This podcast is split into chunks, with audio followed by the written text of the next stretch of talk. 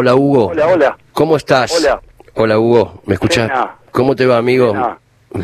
¿Qué tal, hermano? Capo, sos un capo. Capo vos, loco. O sea, ¿sabés lo que es para mí entrevistarte a vos, loco, y tenerte en el No, programa? Por Dios, es, es- No, gracias por llamar, gracias, muchas gracias. de verdad, de verdad. Sábado, hay un sábado complicado, la pucha, digo. Y claro, ta- estamos todos complicados. ¿Cómo estás pasando este momento de barbijos y protocolos, Hugo, querido? Y bueno, como todo el mundo, preocupado y cuidando lo que se puede cuidar y haciendo lo poco que, que nada, profesionalmente, nada, trabajando mucho en casa, sí, este, eh, más que nada en, en- en proyectos que, que, que no, nada, son todos proyectos, Lo- trabajando con música, trabajando con música en casa, mucha cosa, y bueno, nada, preocupado con, con la situación mundial, este, nada.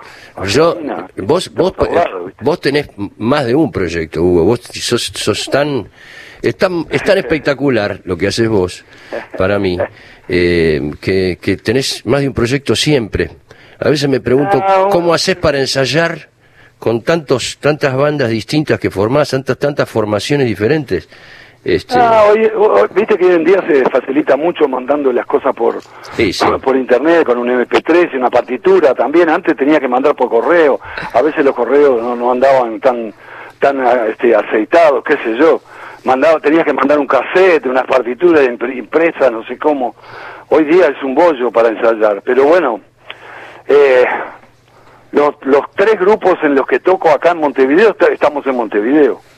ajá, Así que para ensayar nada, es fácil, es fácil, es juntarse. ajá. Vos sabés que una vez yo lo No, escuché, una vez yo lo escuché a nuestro amigo Fito Mm. decir, eh, no, sé si, no sé si esto será, será real o no, o, o habrá sido que ya nos habíamos tomado unas cuantas copas. Eh, Oh. me contó que una vez te llamó para tocar Herbie Hancock. ¿Es verdad eso? Oh, no, Herbie no. No te llamó. no. Entonces se habría tomado más, más de un vino entonces.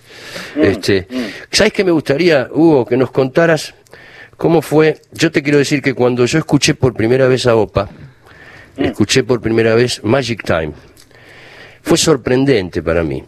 Eh, arrancó, arranqué escuchando el disco en una época en la que escuchábamos mucho Weather Report, Chick Corea, el mismo Herbie Ah. Hancock. En esa época en la que el jazz rock tuvo un auge, ¿te acordás? Éramos, Sí, sí, sí, éramos claro, muy claro. fans, muy fans de, eh, de Jaco Pastorius, etcétera. Cuando me- llegó a mis manos el disco de Opa, eh, yo dije, "Este- es- esto no se puede creer. No puede ser que, que estos músicos yo no los haya conocido y sean uruguayos. Pero claro, res- claro, era como, ¿cómo no los conozco yo a estos tipos? Claro, ¿viste? Pero resulta, resulta que ustedes esto lo empezaron en Estados Unidos. Me gustaría que me contaras eso, cómo fue ese encuentro. Hace poco lo tuvimos al Negro Rada que nos contó un poco, pero me gustaría escucharlo de vos esto. Ah, estábamos este, viviendo en Buenos Aires con mi hermano Osvaldo. Tocamos un poco con Billy Bond y hacíamos algunas grabaciones, algunas cosas así. Y nos llamó de Estados Unidos, nos contactó, no sé cómo, eh, Hugo Tielman, el Ringo Tielman. Sí. Ringo que le decimos Ringo mucho antes de los Beatles, a él le decían Ringo acá en el barrio. Por las películas de cowboy, él caminaba como un cowboy, ¿viste? le decían Ringo, le habían puesto Ringo. Bueno, nos llamó el Ringo, re amigo. Ringo y yo vivimos a tres cuadras de diferencia. O sea, en nuestra eh, adolescencia estábamos juntos todo el tiempo. Teníamos unas motitos chiquitas de, de, de 98 centímetros cúbicos y paseábamos por Montevideo y tocábamos música, en fin. Entonces Ringo ya se había ido a vivir a, a Estados Unidos, hacía un par de años, que sé, una cosa así. Y mi padre también, casualmente, él estaba separado de mi madre. Mi padre también, casualmente, se había ido a, vivir a Estados Unidos.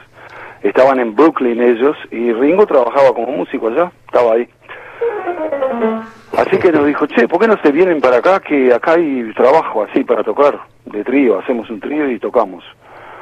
Así que vendimos las pocas cosas que teníamos con Osvaldo, una guitarra, dos máquinas de foto, yo tenía un, un autito Henkel, Sí, me acuerdo se abría por adelante. De 175 centímetros cúbicos. Sí, sí, sí, me acuerdo. tenía. Sí, sí. Bueno, nada, vendimos un par de guitarras, no sé qué, una máquina, dos máquinas de foto, no sé qué, y nos fuimos para para encontrarnos con Hugo Tielman, con el Ringo.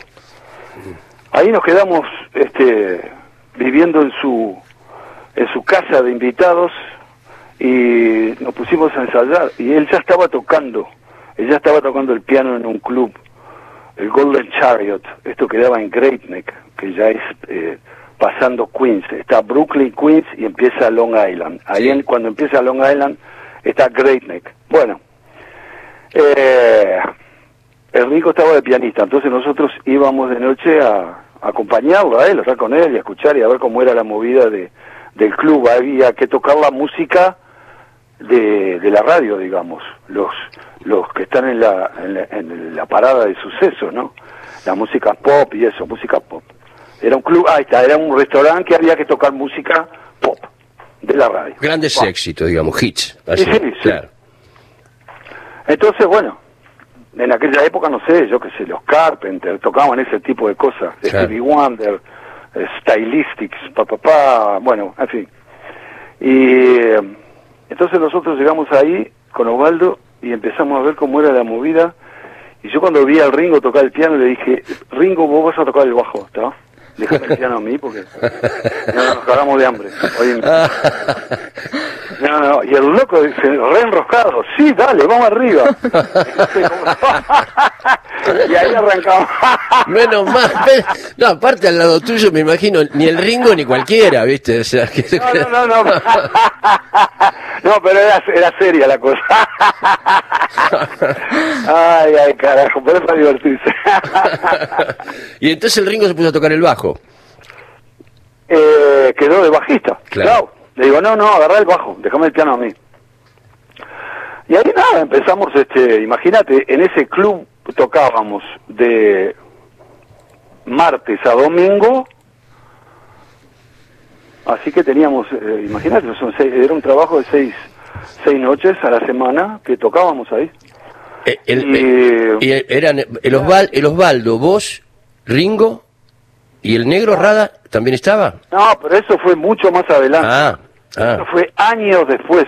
Ah. Fuimos quinteto también con otro uruguayo, Pelo de Boni, Enrique de Boni. Cierto. Con el pelo, que, este, nada, gran músico, gran pianista. Él vivió un tiempo en Europa y hace un tiempo que está viviendo en Estados Unidos.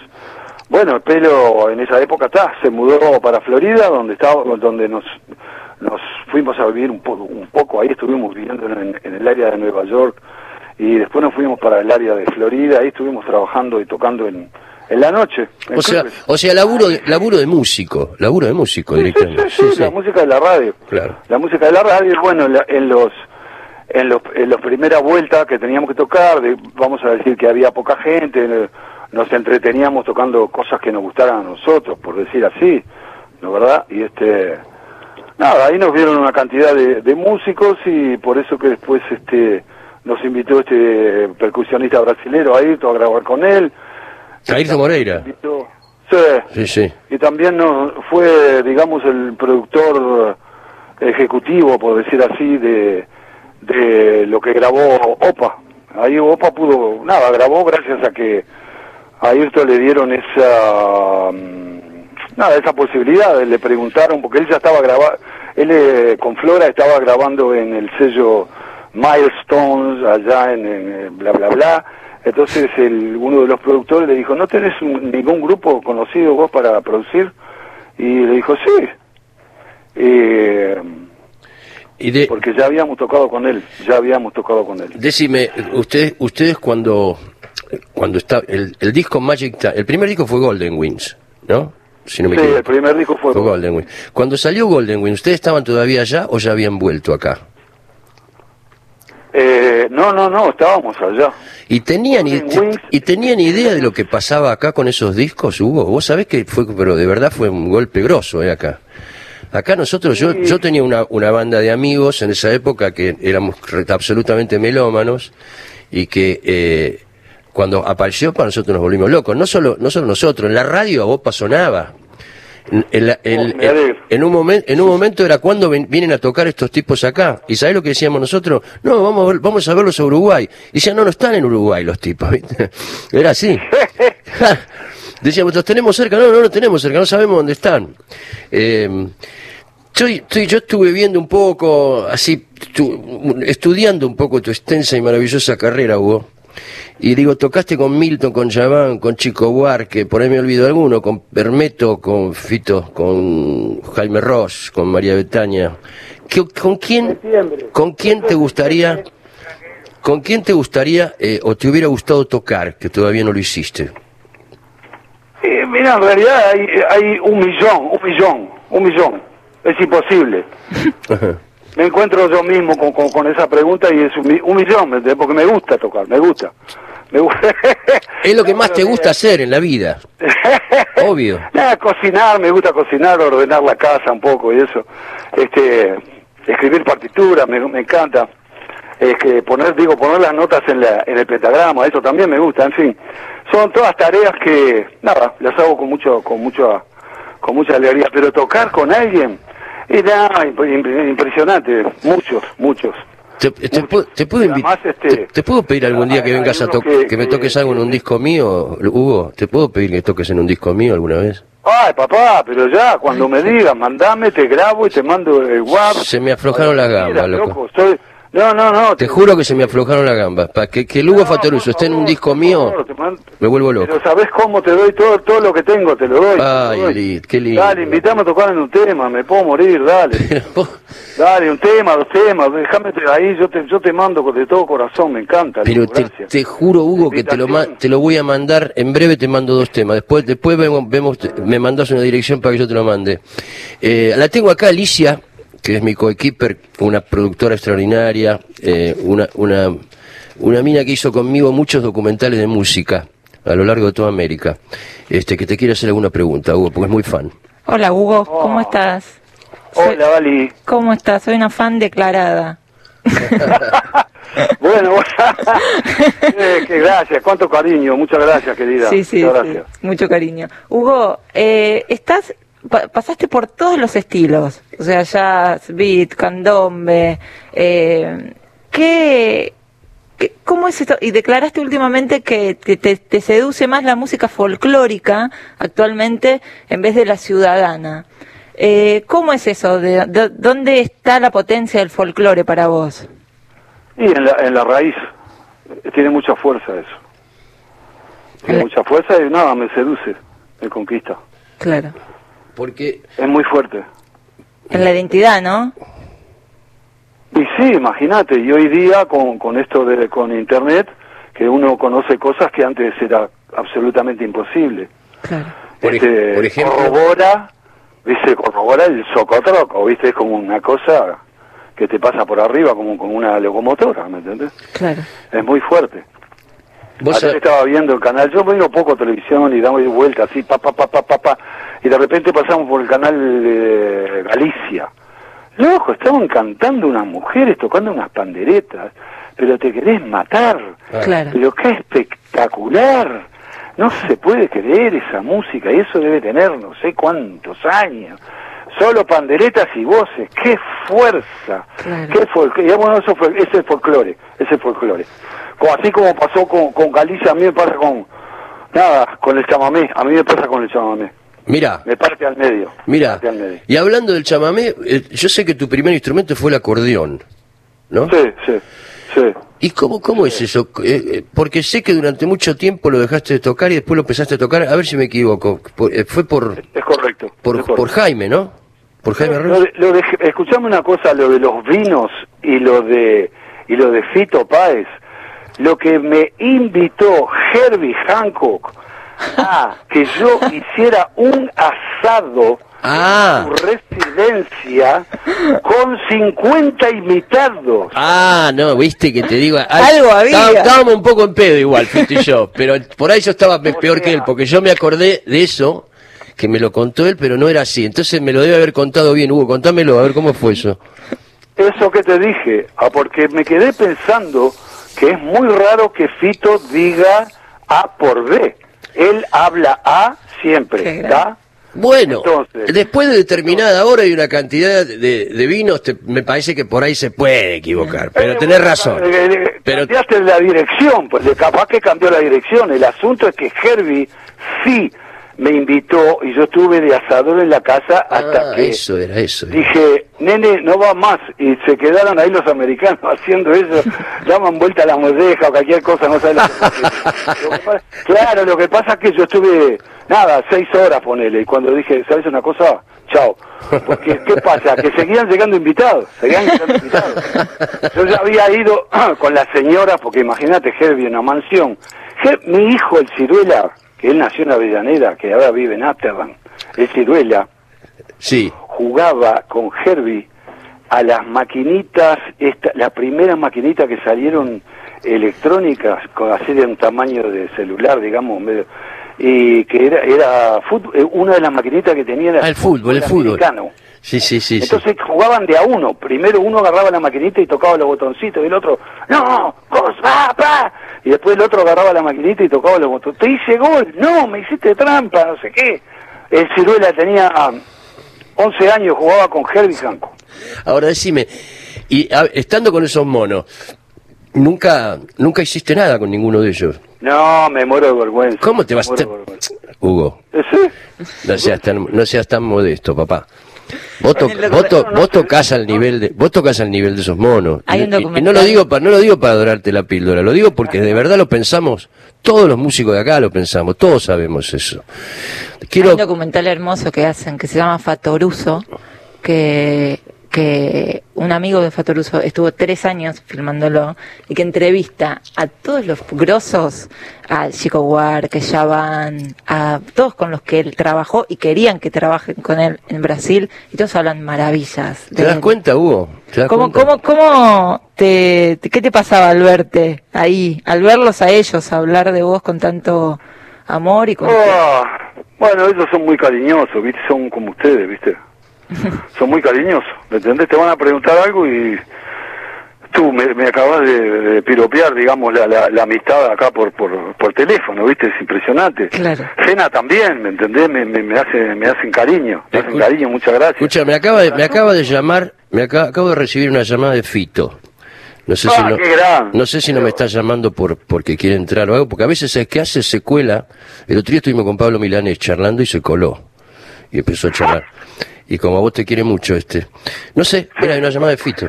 Bueno, Pero, y entonces, ¿para qué le estaba diciendo Sí, sí. que, que al verse fueron como muchos... Nada, ¿qué te pasa cuando te ves que Ahí está, ahí está. todos te miman tanto? hola, Ah, hola. ¿Quién habla? Sí, estoy hablando con tu amigo Hugo Fatoruso, loco. ¿En la radio? Sí, en la radio. Bueno, entonces eh, te llamo más tarde. entonces. Llámame más tarde y charlamos. ¿Le mando saludos tuyos? Obvio. Pero escuchame una cosa, ¿él puede escuchar lo que yo, él está escuchando? No, él no te está escuchando, Hugo, pero me dice que te manda saludos y cariños. Bueno, llámame después, Rodolfo. Por ahí lo conectan, por ahí que se lo llamen de acá y no, por ahí lo conectan ahora. Este, te manda un beso y un, un cariño y que, y que después lo llame y le cuente. Yo le había dicho que estaba, iba a ir a hablar con vos, pero como este se olvida de que yo estoy en la radio a esta hora, le llama, viste, a cualquier hora. Hugo, el, el 19 vas a tener un show con, con, un, con tu grupo. eh, el 19 de septiembre en la trastienda con uno de tus proyectos, con el Quinteto Barrio Sur. Eh, ¿cómo, ¿Cómo va a ser ese, ese show? Y además, eh, sería lindo que nos cuentes un poco porque los tres percusionistas, que tres de los que eh, están integran el grupo de apellido Silva vienen de una tradición del tambor eh, del candombe de Montevideana que es que es lo que a vos te encanta y, y resaltás con este proyecto, ¿no? ¿Nos contás un poco cómo va a ser ese show y qué, qué significan ellos para Montevideo y para vos? Bueno, esta familia este, de tal importancia y con la, con la cual ten- yo tengo amistad de, de 40 años o más, este, y no solamente la amistad, eh, sino que también tenemos muchos trabajos hechos juntos.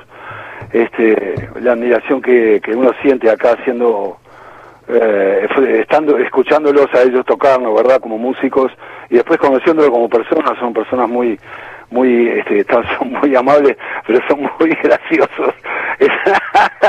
son, son increíbles, son Claro. increíbles, pero son unos músicos increíbles, son gente que tiene un radar diferente, la gente de estirpe del candombe, la gente que toca candombe, hay gente que, que mucha gente toca candombe y, y es como un jugador de fútbol, hay, hay niveles, hay niveles. Claro, ¿no? claro, por Es- supuesto. claro, en todos lados hay niveles, el cirujano tiene niveles, el zapatero también. Bueno, Claro. los que tocamos tambor tenemos niveles. Ya, yo ni me meto porque a mí me gusta tocar, pero bueno, este, yo no, no, no entro en ningún nivel. Entro en nivel de, ¿cómo se dice? Apasionado. Pero cuando hablo de algún tocador, estos son de alto nivel. Estos chicos son de muy alto nivel y son increíbles. Y entonces, eh, tocar con, con, con ese... El grupo anterior que yo tenía también eran un disparate, ¿eh? porque era un tambor era de, de Palermo, de Ancina, eh, Diego Paredes, que es el jefe del tambor piano, el que va llevando toda la, la, la- la situación. Sí. Y bueno, de tambor chico Fernandito Núñez y tambor repique Noé Núñez, hijo de Lobo Núñez, Sí. amigos de 50 años. Qué músicos, Este, qué músicos este, grosos, loco, la puta. Pero músicos terribles, impresionantes. Sí, sí, tremendo. Entonces, bueno, y la familia Silva que son, este, nada, de, nada, la cuna, cuna del candombe montevideano. cuna. Claro, del conventillo. Se formó eh, en sus, con sus abuelos, eh, se formó, eso nació en Montevideo. Claro. Acá en esta ciudad había, había ciudadanos de África, de toda África, de Gambia, de, de Angola, de, de Congo. Acá, nada, llegaban este, irremediablemente de esa manera absurda, pero bueno, había de muchas naciones, entonces cada nación, si en el propio continente, cada 200 kilómetros tienen un, un lenguaje, e imagínate con los tambores. Claro. Acá, entonces era un, un- nada, un- todo el mundo tenía su tambor, esto, el otro, el otro, y entre, bueno, entre, en la comunión, aquí nace el candombe. Qué groso, qué groso, Hugo, qué, qué, qué maravilla. Bueno, Es una suerte. te digo una cosa, Hugo, para mí fue un, un placer hablar con vos, pero más todavía se me aflojaron las gambas cuando me dijiste que, me- que te mande una canción para que me pongas un piano, me vuelvo loco. Eh, entonces, eh, solamente para finalizar, porque nos quedan nada más que dos minutos antes de las noticias, ¿sabes qué quería, Hugo, querido? Que le tengamos un recuerdo para el Osvaldo, a quien conocí, a quien conocí, la primera vez que lo vi al Osvaldo fue en el estudio de Fito, cuando se llamaba Circo Beat, el estudio. Y estaba Osvaldo Ah. y quedamos todos fascinados de ver cómo Osvaldo tocaba la batería. Así que un, un recuerdo cortito para Osvaldo y te despido porque vienen las noticias. Ah, maldito, lo más grande que hay. Lo más Impresionante, un maestro, Un maestro. un maestro. Un maestro. Bueno, Hugo querido, te agradezco mucho esta charla. Para nosotros fue un lujo tenerte. Eh, Por favor, qué cortito, pero dale. Cort- Aquí estoy.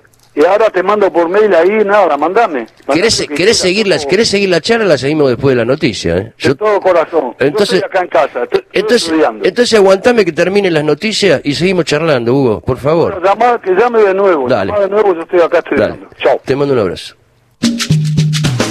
La clave.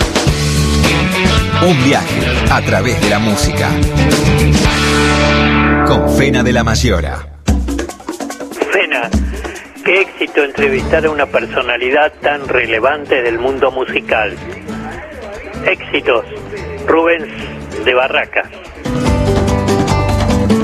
Sí, sí, sí, eh, Rubén de Barracas, no solo un éxito para vos, sino un éxito para nosotros también, porque lo tenemos del otro lado al Hugo Fatoruso, al gran Hugo Fatoruso, que nos esperó este, para seguir charlando con él después de las noticias. ¿Estás ahí, Hugo? Sí, querido, acá, claro. Ahí. La gente está llamando, ¿Estás ¿eh? estudiando, Hugo? Ah, sí, todo el tiempo. ¿Qué estás estudiando ahora? Hay de todo. de Este, por ejemplo, la mamá de Albana toca flauta. Entonces ella me pide que yo le haga unas, unas pistas para que ella toque la flauta. Entonces ahora estaba haciendo el Ave María de Bach Sí. de Gounod. El Ave María de Gounod. Eh, Entonces estaba, no, lo estaba terminando acá. ¿Con pian en, en piano lo estás haciendo? ¿Lo estás tocando con el, con el piano? ¿Lo estás haciendo? Eh, yo le hago las pistas con, con un secuenciador. Ah, Entonces ya tiene, viste, chelos, coso, toda la orquestación ahí. Eh, pero también a ella le gusta, ella es brasilera, viste, mi, mi suegra, y le gusta tocar lloros, viste, claro. Entonces también le hago lloros, viste, con...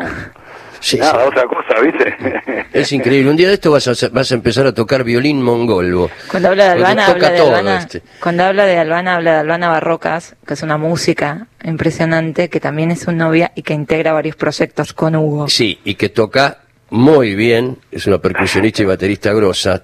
Háblame un poco del dúo que tenés con, con Albana, de Ja Dúo. Y se da bueno la, la combinación porque ella este, aporta una cantidad de ideas con... Nada, es, eh, y es una eh, luchadora muy, muy incansable, ¿viste? Y entonces para ensayar con ella es muy bueno, eh, tenemos una cantidad de cosas hechas juntos, la parte que... Nada, ella toca mucho con electronics, pero también toca acústico, batería, liso. Sí, Batería. sí, sí, batería liso también, pero, pero le mete mucha cosa electrónica. Eh, yo los vi, vi, vi un par de cosas. por- nosotros podemos tocar, en si fuera un festival de jazz, podemos salir de batería y piano. Chao.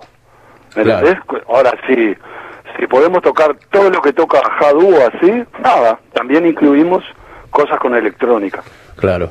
Como también cuando, cuando hay un recital en algún lugar donde sí hay un piano, un pianazo. Entonces Claro. yo tengo una cantidad de temas que nos encanta tocarlos con un piano, pero también llevo los teclados porque hay otros temas que suenan fenómeno con los teclados. Claro. Por ejemplo, esta Bueno, ¿qué versión de, la versión esta de Desterrado que pasamos nosotros, vos la estás- Sí. lo estás tocando con un teclado, con un sonido de teclado que parece un, parece una viola, parece que fuera una Sí, guitarra. sí, muy lindo suena. Hermoso suena, suena hermoso. Sí, son increíbles. Deci- Sí, sí, dec- teclado viejo también, ¿viste? Decime, Hugo, eh. ¿cómo haces? yo voy a- ¿Cómo? No, no, no, dec- decime, decime, no te, no- no- te, te iba a preguntar. Algo. un teclado veterano, entonces algunas perillas a veces, alguna situación se falla ahí adentro. Entonces yo como yo estuve yendo todo, este año se cortó, pero con el, con el japonés, con mi am- amigo japonés y Ajiro Tomohiro tenemos este dúo, dos orientales. Sí, dos orientales. Eh, este año se cortó por la situación mundial que ya sabemos. Entonces, pero ah, este año era la gira 14 consecutiva. Impresionante. Entonces, como yo voy mucho allá, fui a, a Roland a comprar este unos repuestos para mi teclado y me quedaron mirando y me dijo, pero es que, es que, ¿qué teclado? Me dijo tal y cual. Pero. ¿Cuántos años tiene ese teclado? Es del museo. 18. 18 me dijo el japonés. El japonés te miró como diciendo, pero este está, este está loco, eso no existe más acá. Así que bueno, está. ¿Viste vos? Tiene un sonido eh, precioso. Divino ese sonido. Yo no sé si lo encontrás en un, eh, no sé si en algún plugin, no, sí, por ahí algún plugin lo debe, lo debe tener ese sonido. Pues es hermoso ese sonido. Sí, muy bueno. Decime, Hugo, ¿cómo van a hacer el protocolo con el show del 19 de septiembre en la trastienda? Bueno, ahí te cuento algo tragicómico. A ver. Acá siguen eh, sin haber regulado. Eh, ¿Acaso eh, hablan así como a lo burro, viste? Cuatro músicos en el escenario. Pero, ¿de qué tam señor, perdón, de qué tamaño es el escenario que me está hablando? Porque ese es un escenario de 25 por 15, eh, ¿caben más de cuatro músicos o no cabe? Y sí, Claro. y sí. Depende del tamaño del escenario. Buah. Ahí yo ya le dije a nuestro querido Danilo Astori, que es el que regentea el lugar, le digo, Dani, somos cinco, así que nosotros no podemos, viste, porque muchos grupos suben cuatro y se queda uno atrás, o toca inalámbrico, lo que sea, después baja el bajista, sube un percusionista y tocan un... y- pero nosotros no podemos, somos cinco que tocamos al mismo tiempo los cinco. Claro, es el Claro. quinteto, Es un quinteto, exactamente. claro. Chao, no puedes. Entonces le dije, pa- anda pensando, poner cuatro mesas afuera del escenario y armamos una tarima, armamos una tarima y yo toco afuera del escenario.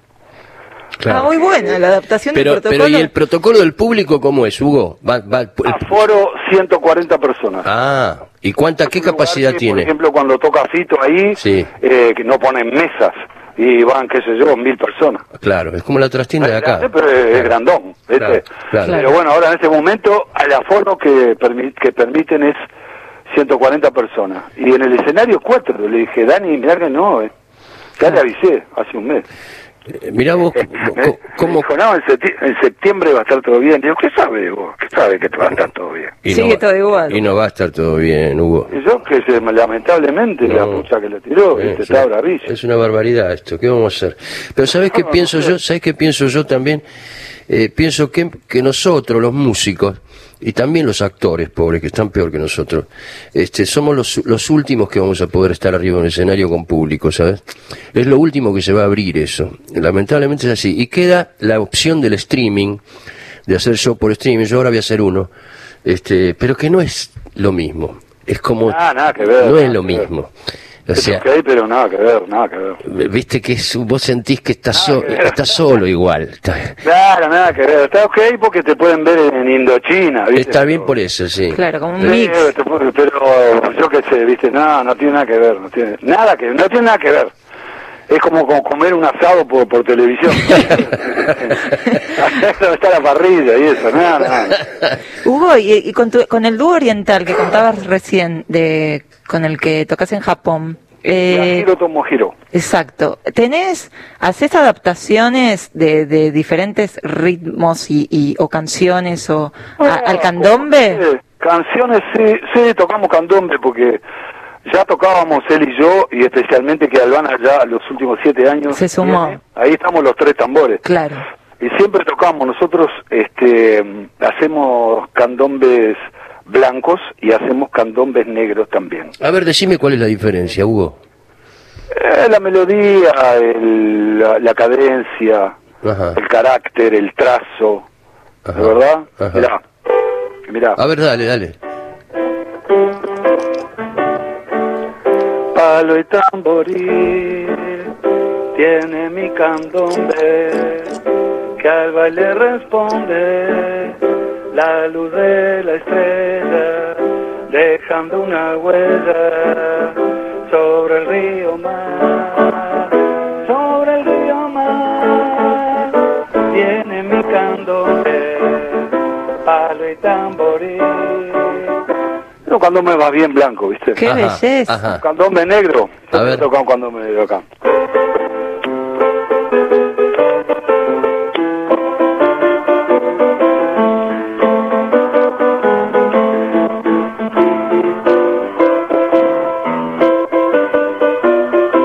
Ahí, ¿viste? Ah, claro, claro, noto, noto la diferencia, la veo, pero no sabía, Claro. no sabía que se mencionaba de esa manera y que existían esas dos ramas, ¿sabes? No, es, es una locura mía esta, ¿eh? Ah, pero, pero incluso en, Una originalidad. en los acordes tiene que ver que sea blanco o negro, digamos, el, el, el- me refiero a acordes mayores, acordes menores, ¿tiene algo que ver? No, no, no, no, no, no, Ah, ok. no, no, no. Ah, ok. No, es el carácter, es el carácter. Es- Claro. Es el carácter. Decime, Viene Hugo, de- ¿cómo- ya viene, viene de otro lado. Decime, de ¿cómo. ¿cómo componés vos? ¿Cómo componés vos cuando tenés que hacer una canción? Ay, yo, fua, loco. A ver, contame eso. Es una pregunta que le hago a todos los músicos amigos, porque viste que cada uno tiene una fórmula y un Ah, procedimiento para eso. eh, Mira, nada, yo no tengo, no, no, no tengo ni método ni explicación. Viste, voy, nada, ah, voy haciendo borradores de cosas, tanto sea con notas o con palabras, viste.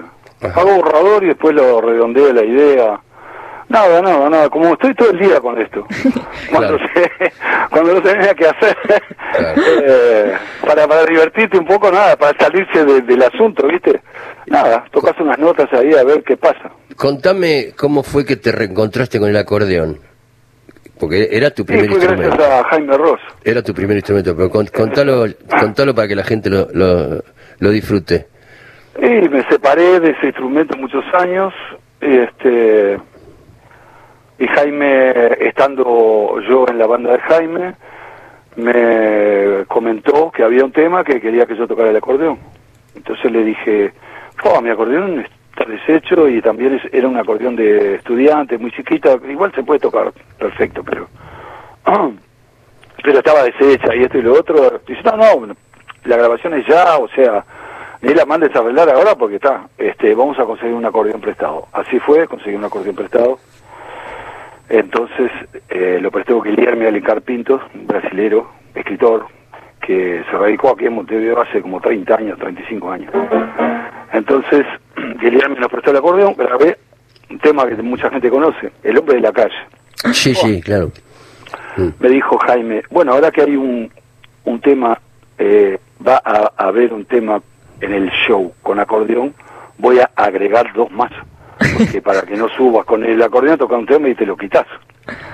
Entonces digo, ah, perfecto. Y salí corriendo a comprar un acordeón. Porque ahora, claro, no le iba a pedir a Guillermo porque, viste, con Jaime nos vamos y se va, chao, nos vamos. Claro, claro. Entonces no puedo pedir, para una grabación lo pedí, chao. Bueno, la cuestión es que, ¿qué pasa? Me reencontré, me reencontré con la dulzura y la, el corazón de este instrumento que, nada, como la música es tan generosa, viste, que nos permite a todos eh, disfrutarla y tocarla de el más bajo nivel hasta el más alto nivel de músico. Eh, entonces vos no importa, no, no, no tenés que ser Stravinsky, ¿viste? Cierto. Vos tocás dos notas que te revientan el corazón de pasión, ¿viste? Claro. Entonces Cierto. con el acordeón, como también te suena aquí en el pecho, también es una cosa que no se puede creer. Muy, un instrumento que ya sale ganando, sale a la cancha, ya está 1 a 0. Ya cuando salió, Claro. está de 1 a 0. ¿Sabés qué? Porque tiene fuelle, el asunto es el fuelle. Y eso a la gente, la expresión que eh, vos le podés dar a la nota es muy notoria, es muy sen- muy sen- sentida. Claro. Va, y te tocas una la melodía, ¿me entendés? Ahora Pero como que lo sentís hace mucho. Es, la tengo a mano. es muy tuyo el acordeón. Eh, Tu, tu mamá contaba en ese documental, me parece que decía que cuando eras chiquitito, eh, en, un, en los Reyes Magos te trajeron un acordeón y vos te lo cargaste y saliste tocando. O sea, es como... Y es capaz, es, es- es- este es una bestia. Este, el acordeón y Uh, lo mataste. a, a este le, a este le tirás una sandía y te la hace sonar como un clavicordio, es una barbaridad. Eso es una ¿Vos viste barbaridad. lo que es esa, vos viste, gente, Alicia y, Sí. y, y Fena, Sí. vos viste lo que es esa melodía? Estábamos Eso vos lo hablando. tocás con un acordeón y lo liquidaste. Claro. Y vos también salís como salís liquidado de ahí. Sí. Es muy fuerte. La cuestión es que en los en las pruebas de sonido, en los shows de Jaime, eh, después que probamos sonido, que son unos cuantos músicos, hay que esperar un toco de tiempo para que entre la gente y para empezar a tocar. Y entonces yo con el acordeón me iba, porque soy insoportable, toco sin parar, ¿viste? me iba a medio separarme de dejar los músicos en paz, ¿viste? Y eh, meta a tocar y tocar y tocar y empecé a... Me recontra enamoré y nada, y compuse unos temas, grabé un disco que se llama Acorde On. Sí, ya sé, ya sé, acorde on. Hermoso, Sí, hermoso Y tengo también una cantidad de temas para un segundo disco con este instrumento. O sea, nada. Gracias, Jaime. Escúchame, Hugo querido, Hugo querido, nos despedimos y nos tocas un tema tuyo que no lo conozcamos, que sea que el, el que hiciste ayer. Tócame. Y yo me vuelvo loco de alegría de tenerlo acá. Que- Nada, el tema es medio largo, pero la letra de Fito y la música es mía. A ver. A ver si cómo se escucha, no sé cómo se escucha. No, se- se escu- ¿sabes qué es lo que me interesa? Saber que está Hugo Fatoruso del otro lado tocando el piano para que nosotros escuchemos. No me importa cómo suena. A ver si, y cuando recién canté se entendía la letra. Sí, se entendía perfecto. A ver si, a ver si se entiende un poquito de esto. Es una bestia, una letra bestia que me dio Fito. Sí. Eh, eh, les puso de nombre él, ojalá no se vaya. A ver cómo suena. Ojalá que se escuche algo esto. Dale. Capaz que se termina el tiempo. Vos dale, tranquilo, no se va a terminar. Vos no me amas. Vos crees que me amas. La vida es tan triste que es mejor no pensar. Yo te amaba. Yo creí que te amaba y la vida es así, tan liviana y pesada. Enamoré, no sabía qué hacer, si vos eras divina. Yo qué podría hacer. Ahí sigue, sigue. Qué hermosura, ah, la conozco, la conozco, la hermosura. La tocaste, la tocaste también en el, en el, en ese espectáculo Fato en, Fato en casa también. Claro, que estuvo Claro. invitado este animal. Sí, la- ese, es, ese es otro animal como vos, es otro animal como vos. animal, un animal, muy buena gente. Hugo querido, fue un placer enorme para mí tenerte Dale, papá, un beso grande. y te voy a mandar eh, cuando, Lo que quieras. cuando lo tenga maqueteado dos temas Y ¿sabes qué? Voy a poner en las portadas del disco, voy a poner Hugo Fatoruso grande y el nombre mío chiquito. Y listo, loco. Mario. Mirá que ahí tenemos problemas, ¿eh? Ahí vamos a tener problemas. Te quiero mucho, Hugo. Alicia, Hugo, ¿está ahí? sí, estoy acá. Estoy acá emocionadísima. Chau, querido. Dale, dale, nos vemos. nos Te vemos. queremos mucho, Hugo. Gracias. Chao. Eh, gracias, gracias. Un beso enorme. Ojalá que, ojalá que pase pronto todo esto. Ojalá. Y podamos vernos. Ojalá. Pronto, un beso. Te mando un abrazo, amigo Hugo. querido. Chao, querido. Chao. El gran Hugo Fatoruso con nosotros.